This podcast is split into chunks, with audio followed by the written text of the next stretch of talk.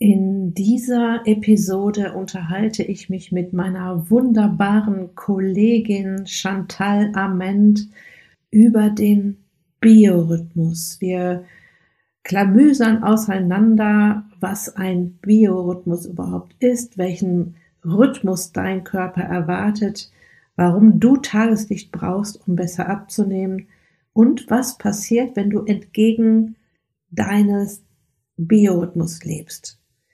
Chantal ist Ernährungs- und Lebensstilberaterin und hat sich auf die Beratung von Menschen spezialisiert, die chronisch entzündliche Erkrankungen haben und auf Menschen, die grundsätzlich wieder energiereicher und mit einem größeren Wohlbefinden durchs Leben gehen möchten. Ihre Version ist, dass Menschen Verantwortung für ihre Gesundheit übernehmen bevor Krankheiten entstehen. Gesund alt werden ist ja auch meine Devise. Wenn du mich schon länger kennst, weißt du, ich möchte mindestens 105 Jahre alt werden. Jetzt aber erstmal viel Spaß und ganz viele Aha-Momente. Herzlich willkommen in der Podcast-Show Once a Week, deinem wöchentlichen Fokus auf Ernährung, Biorhythmus, Bewegung und Achtsamkeit. Mit Daniela Schumacher und das bin ich.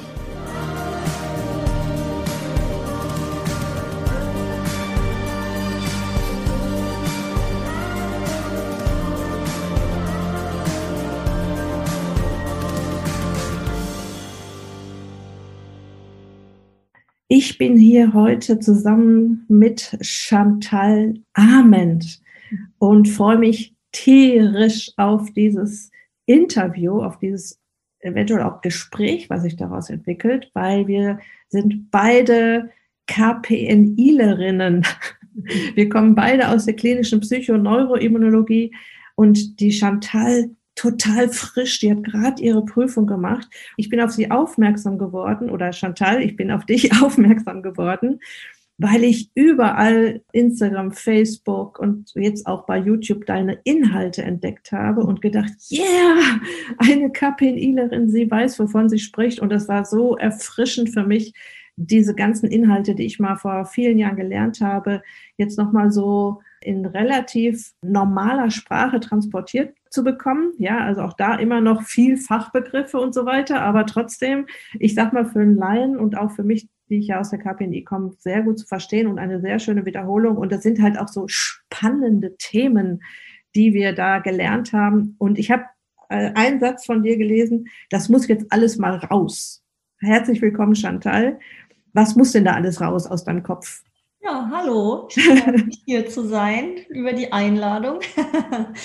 Ja, was muss alles raus? Also die zwei Jahre, die ich jetzt hinter mir habe ähm, mit der Ausbildung der PNI, die waren schon ziemlich umfangreich. Also du weißt es ja selber noch von dir, ähm, was man da alles so lernt. Äh, das ja, kannst du eigentlich mit keiner anderen Ausbildung vergleichen, weil es ja so fachübergreifend ist. Ne? Also wir lernen wie das Nervensystem funktioniert, wie es mit dem Hormonsystem und dem Immunsystem kommuniziert ne? und wie schlussendlich ähm, ja unsere Gesundheit dadurch beeinflusst wird und unser Wohlbefinden und eben auch wie chronische Erkrankungen entstehen können. Dann spielt da die Evolution noch mit rein. Ne? Also wie konnten wir uns überhaupt so entwickeln, dass wir heute uns jetzt hier über einen äh, Computer unterhalten können und ja, das, das ist unfassbar spannend. Und am Ende geht es natürlich immer darum, ähm, mit diesem Wissen oder den Maßnahmen, die wir dann da ja auch lernen, also es ist ja nicht nur die Theorie, sondern auch die Praxis, ähm, wie wir damit dann Betroffenen weiterhelfen können, ähm, mhm. damit sie ihre Gesundheit wieder selbst in die Hand nehmen und damit sich das Wohlbefinden verbessert, ne, damit sie wieder mehr Energie haben und eine bessere Lebensqualität. Und genau das muss raus, also den Leuten ähm, auch ein bisschen oder die Leute darüber aufzuklären, ne, wie Gesundheit funktioniert und so ein bisschen Mythen vielleicht auch aufzuräumen. Ähm, und ich denke, das kennst du ja auch ganz gut. So im Bereich Abnehmen gibt es sicher auch sehr, sehr viele Mythen, mit denen du ein bisschen erstmal, äh, die du aus dem Weg räumen musst. Ja, so einige können wir auch gerne noch über Mythen sprechen nachher. Ähm, ja, und ich finde auch, es ist so wichtig für die Menschen da draußen, die sich eben nicht in Anführungsstrichen nur auf die Meinung der Ärzte zu verlassen, weil da habe ich leider schon oft festgestellt, dass sie dann auch schon mal verlassen sind. Also ich möchte jetzt überhaupt keinen Arzt hier angreifen oder so. Die haben alle, die sind wichtig und äh, wenn ich äh, mich wenn ich eine Verletzung habe, dann gehe ich auch zum Arzt. Aber ich habe eben auch schon oft festgestellt, dass äh, Menschen sich ziemlich alleingelassen fühlten, äh, nicht wussten, was mit ihnen los ist. Und meine Meinung ist, dass ähm, ein aufgeklärter Mensch ein gesunder Mensch werden kann. Ja, und aber, aber wo sollen sie sich jetzt die Infos holen? Und dafür sind dann Menschen wie du und ich und auch andere Experten in dem Bereich ähm, natürlich total wichtig. Absolut, da bin ich ganz bei dir.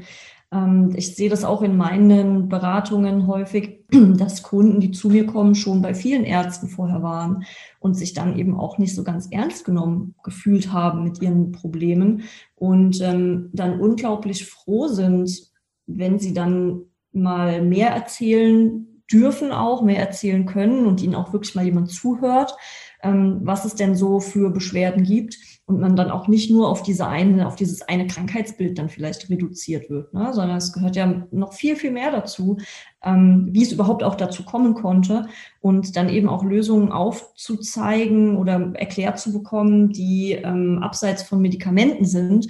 Da sind viele dann auch ja schon fast glücklich oder freuen sich dann auch, dass es einen anderen Weg noch gibt, ne? außer jetzt ähm, ja ich muss mein Leben lang Medikamente nehmen. Ja, und meistens ist es ja, also bin ich auch ganz bei dir, die Ärzte, wenn wir Verletzungen haben, wenn wir Notfall haben, sind die top ausgebildet. Aber leider in dem Bereich der chronischen Erkrankungen ähm, noch nicht so wirklich.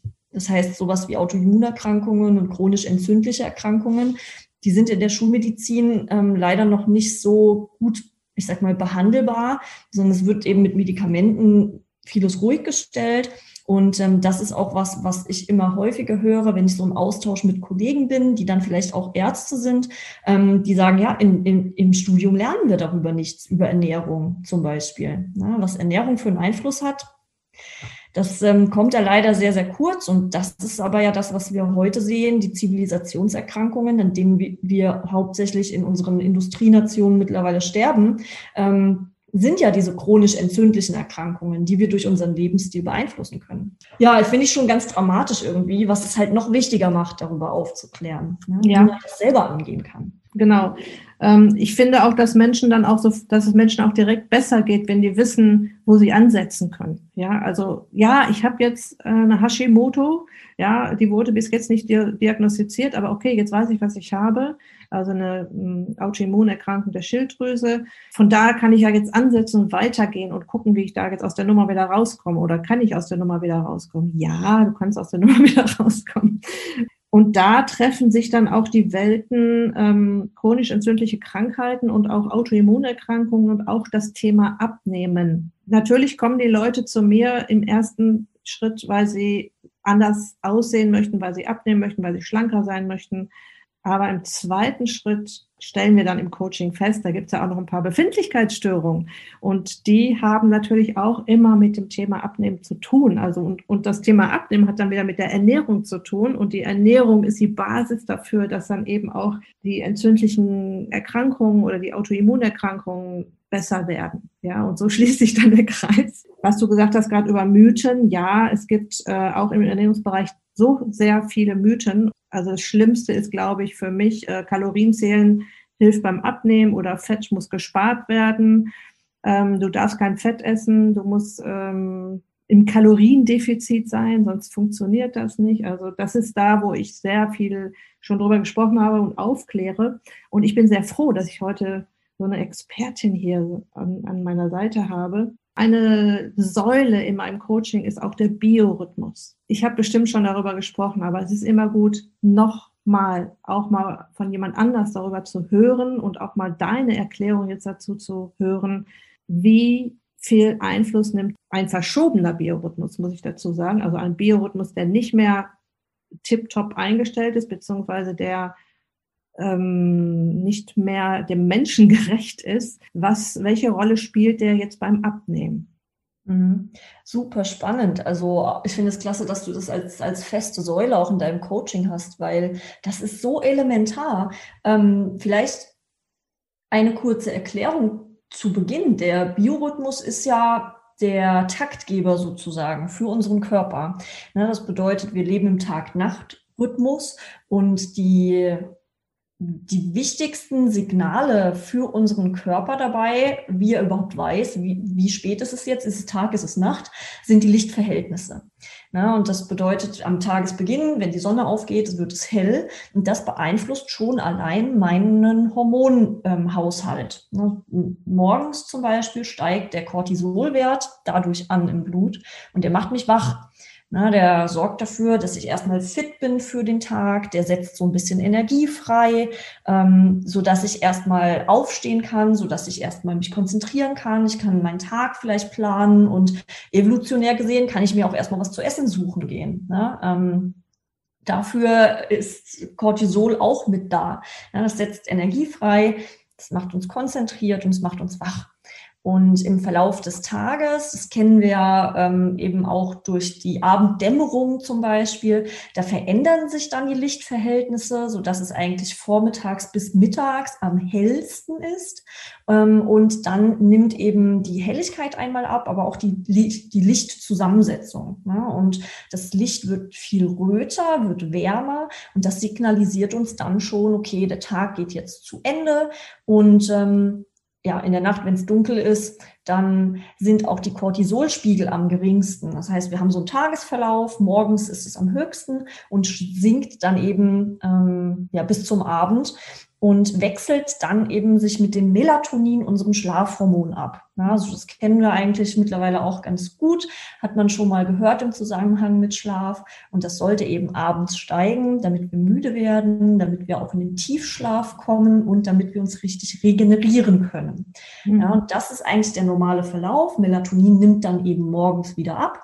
Ja, und so wechseln sich diese beiden Hormone ab. Und der, dieser Rhythmus ist, wie gesagt, festgelegt eigentlich von außen und wir nehmen über die Haut, aber vor allem über die Augen diese Lichtverhältnisse wahr. Ähm, auch die Temperatur hat einen Einfluss auf unsere innere Uhr, ähm, Bewegung hat einen Einfluss und wann ich was esse zum Beispiel. Mhm. Ja, weil wir müssen uns ja vorstellen, in der Evolution früher, da haben wir Aktivität und Bewegung und Nahrungsaufnahme nur am Tag gehabt. Ja, weil wir nur da was gesehen haben. Außer wir waren dann schon so weit, dass wir Feuer entwickelt haben. Ja, dann hatten wir ein bisschen Licht abends zumindest mhm. noch. Ähm, aber eigentlich war es so, am Tag war die Aktivität und in der Nacht, da konnten wir nichts machen. Es war viel zu gefährlich, ähm, draußen, ähm, draußen unterwegs zu sein. Ähm, und wir haben aus welchen Gründen auch immer eben keine Nachtsichtfähigkeit entwickelt. Ja, wir könnten ein bisschen was sehen, aber eben nicht viel. Das heißt, wir mussten uns nachts zurückziehen und ausruhen, ähm, ja, weil wir gar nichts anderes machen konnten. Dementsprechend ist ist es einfach vorgegeben von unserer Biologie, von den internen Hormonen und den Signalen, wie die wechselwirken, ja, dass wir am Tag aktiv sind und in der Nacht nicht. Und jetzt ist es so, wenn wir diesem Rhythmus entgegenleben, zum Beispiel, vielleicht weil wir durch unsere Arbeit in der Nachtschicht arbeiten müssen, dann kehrt sich dieses Verhältnis ja komplett um.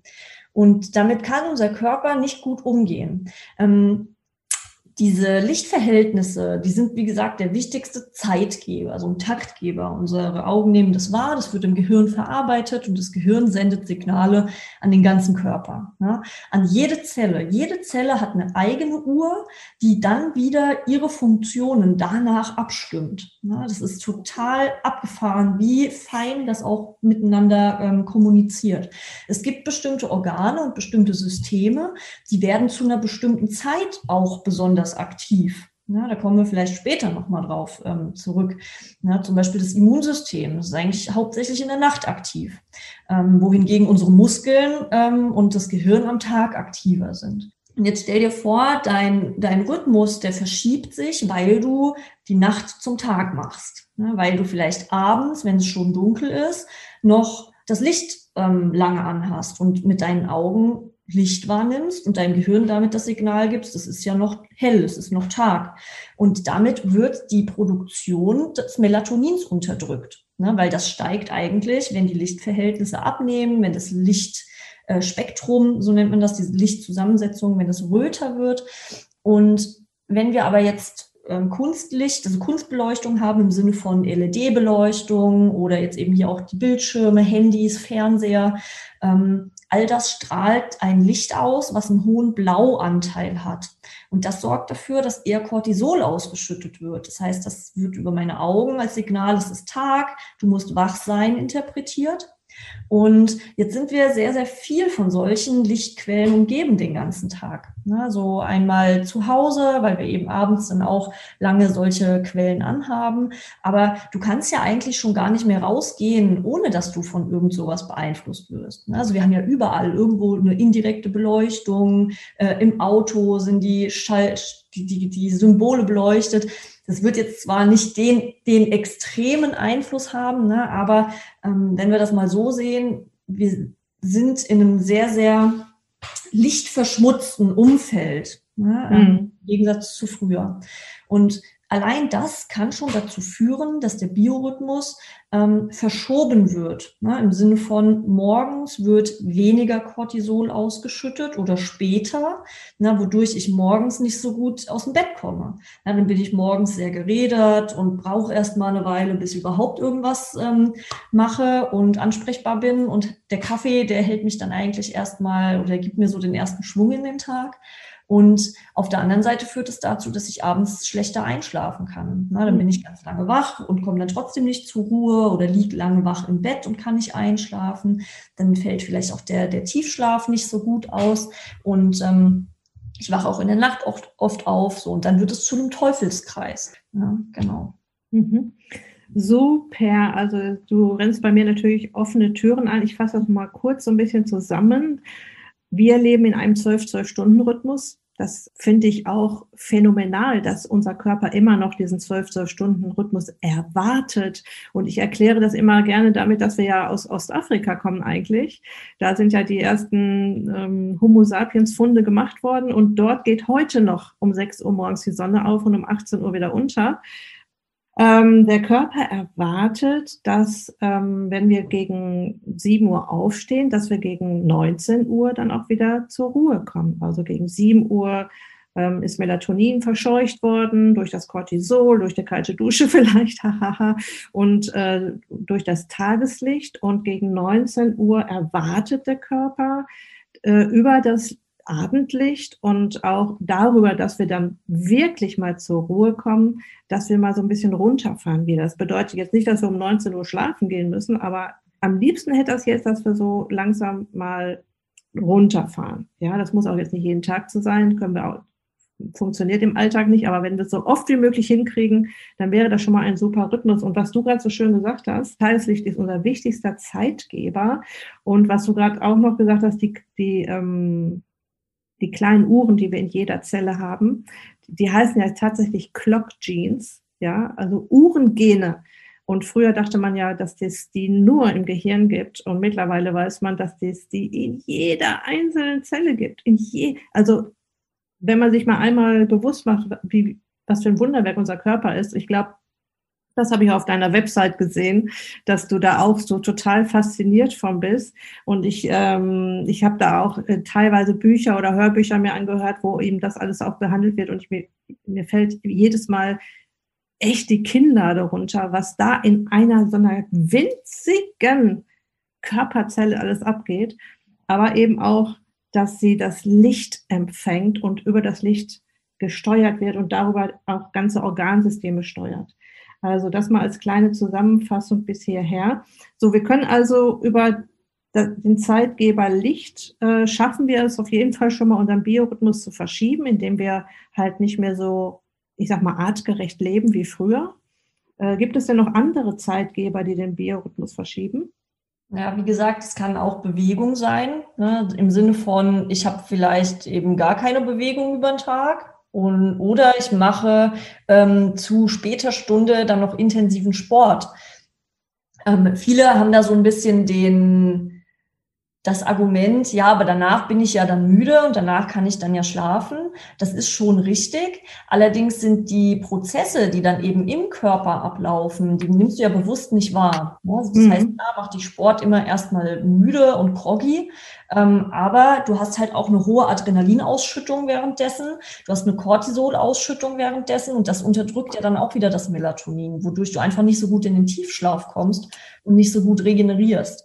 Ich meine, auch klar, da haben wir durch unseren Alltag vielleicht auch manchmal keine andere Option, als dann eben nach einem langen Arbeitstag abends noch äh, Sport zu machen. Und ich denke, überhaupt Sport zu machen ist besser als gar nicht.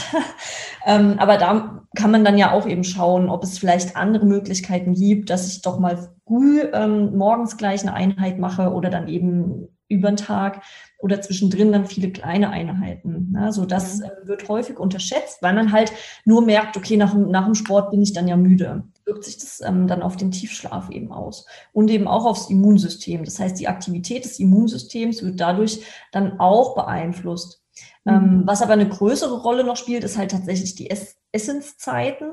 Ne? Das bedeutet, auch da sind wir eigentlich durch das Licht und den Tagesrhythmus dafür oder darauf geprägt worden, am Tag zu essen ähm, und dann eben, wenn es dunkel wird, dann nicht mehr so dass sich auch da dann durch die Hormonausschüttung, die nach dem Essen zum Beispiel äh, passiert, über Insulin, ne, dass dann normalerweise oder dass die Energie in die Zellen äh, verschiffen soll, ähm, wenn das steigt, vor dem Schlafengehen, dann behindert es die Fettverbrennung in der Nacht. Na, denn sobald Insulin ähm, ansteigt, sind wir ja in einem anabolen ähm, Stoffwechselprozess. Ne? Das bedeutet, die Zellen speichern Energie und dann geben sie weniger Fre Energie frei. Ähm, ich habe dann einen erhöhten Blutzuckerspiegel, der ja dann erstmal verteilt wird überall im Körper. Das, wie gesagt, sorgt aber dafür, dass die Zellen nicht äh, katabol werden in der Nacht. Also das heißt, die Fettzellen, die sollen eigentlich katabol bedeutet, die geben Energie ab. Ne? Das, wir haben einen Abbauprozess, der ist in der Nacht wichtig, damit zum Beispiel Organe oder Systeme wie das Immunsystem mit Energie versorgt werden. Mhm. Wenn wir nichts essen, und das ist ja in der Nacht normalerweise so, ja, wenn wir acht Stunden schlafen, ähm, dann brauchen die Organe ja trotzdem Energie. Ja, nicht nur das Immunsystem, alle Organe. Ne? Die arbeiten ja trotzdem weiter, zwar in einer ähm, geringeren in einer geringeren Aktivität, aber die müssen ja trotzdem versorgt werden. Und unser Immunsystem ist eigentlich das System, was in der Nacht aktiv wird, ähm, um seine ähm, Reparaturprozesse äh, ablaufen zu lassen. Ja, zumindest mhm. wenn wir krank sind. Wenn wir jetzt einen Infekt haben, klar, da ist das Immunsystem auch am Tag aktiv. Aber wie fühlen wir uns, wenn wir einen Infekt haben? Dann sind wir abgeschlagen, dann sind wir müde, dann haben wir Kopfschmerzen, dann wollen wir nichts machen. Und das liegt daran, dass das Immunsystem dann die ganze Energie für sich beansprucht, damit mhm. es arbeiten kann. So dementsprechend, in, wenn wir gesund sind, dann sind wir trotzdem in Kontakt mit mit Bakterien, mit Viren, die haben wir ja immer um uns. Und das Immunsystem muss auch dafür sorgen, dass ähm, alte Zellen, dass kaputte Zellen abgebaut werden. Ja, mhm. Das sind auch Immunprozesse. Und die laufen hauptsächlich in der Nacht. So, das heißt, das Immunsystem wird aktiv in der Nacht und das braucht Energie dafür. Und die kommt aus den Fettzellen. Wenn ich jetzt also abends spät was esse und vielleicht sehr kohlenhydratreich esse, dann wird die Insulinausschüttung, die darauf folgt, verhindern oder verzögern, dass die Fettzellen Energie freisetzen. Was bedeutet, das Immunsystem bekommt daraus weniger Energie. Das wird dann die Stressachsen mit ins Boot holen, die auch für die Energiefreisetzung zuständig sind. Da kommt dann Cortisol ins Spiel, da kommt Adrenalin ins Spiel und ich werde wach, weil ich Heißhunger bekomme. Blöder äh, Zusammenhang, aber das ist auch ein, ein, ganz, ganz wichtiger, oder was heißt ein blöder Zusammenhang? Eigentlich super schlau. Ne? Der Körper stellt seine Energieversorgung immer irgendwie sicher. So, aber in unserer heute, heutigen modernen Welt wird uns das zum Nachteil, wenn wir das nicht wissen. Hm. Ähm, was wir ja wollen, wenn wir abnehmen möchten, wir wollen, dass auf jeden Fall die nächtliche Fettverbrennung gut funktioniert. Äh, wenn wir, also tagsüber können wir auch eine ganze Menge machen, um in, mit dem Fettstoffwechsel zu arbeiten, um in den Fettstoffwechsel zu kommen.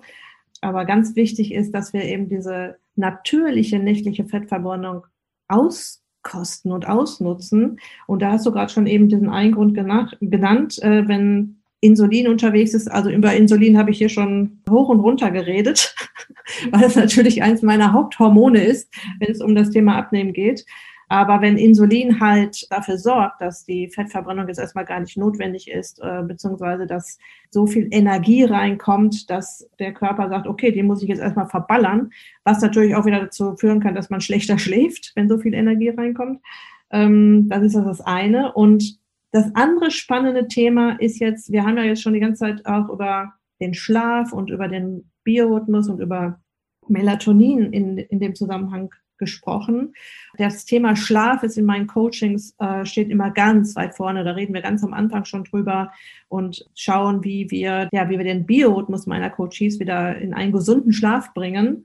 Aber es wäre schön von dir nochmal zu hören, was hat denn jetzt Melatonin mit dieser ganzen Geschichte zu tun? Was macht Melatonin, wenn es, oder was passiert, wenn nicht genug Melatonin am Start ist, weil wir ein verschobenen Biorhythmus haben, also weil wir zum Beispiel in blaues Licht geguckt haben, uns spät noch bewegt haben, ganz spät noch Nahrung reinkommt. Was passiert, wenn Melatonin jetzt nicht am Start ist?